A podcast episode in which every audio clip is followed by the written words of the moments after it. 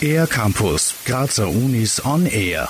Die Sonderausstellung Hotspot Mur Smaragde im Verborgenen im Grazer Naturkundemuseum ist in Kooperation mit der Universität Graz und der Universität für Bodenkultur Wien entstanden. Sie zeigt neue Forschungsergebnisse der ABOL-Initiative für Biodiversität. Stefan Kobelmüller vom Institut für Biologie der Uni Graz.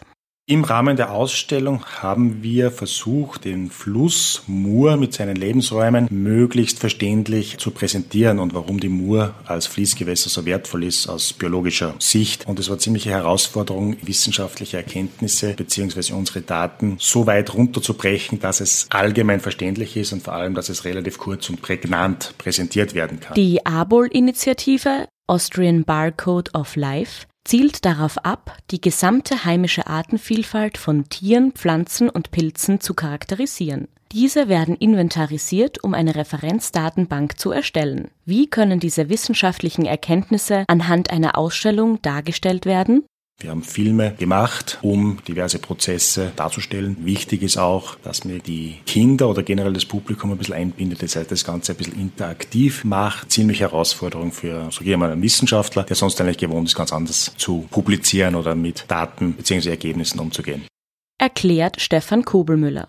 Eine offizielle Publikation der Artenbeschreibung ist online abrufbar. Darin wird auch eine neue Fischart, die mit Hilfe von DNA-Barcoding entdeckt wurde, beschrieben.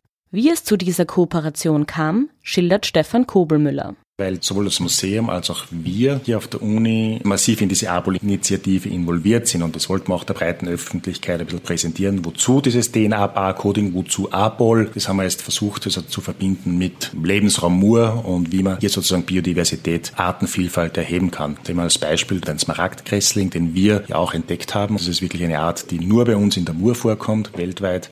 Diese und weitere spannende Forschungsergebnisse der steirischen Artenvielfalt gibt es noch bis Anfang Oktober im Naturkundemuseum Joanneum zu entdecken. Für den ER-Campus der Grazer Universitäten Valerie Risthaus.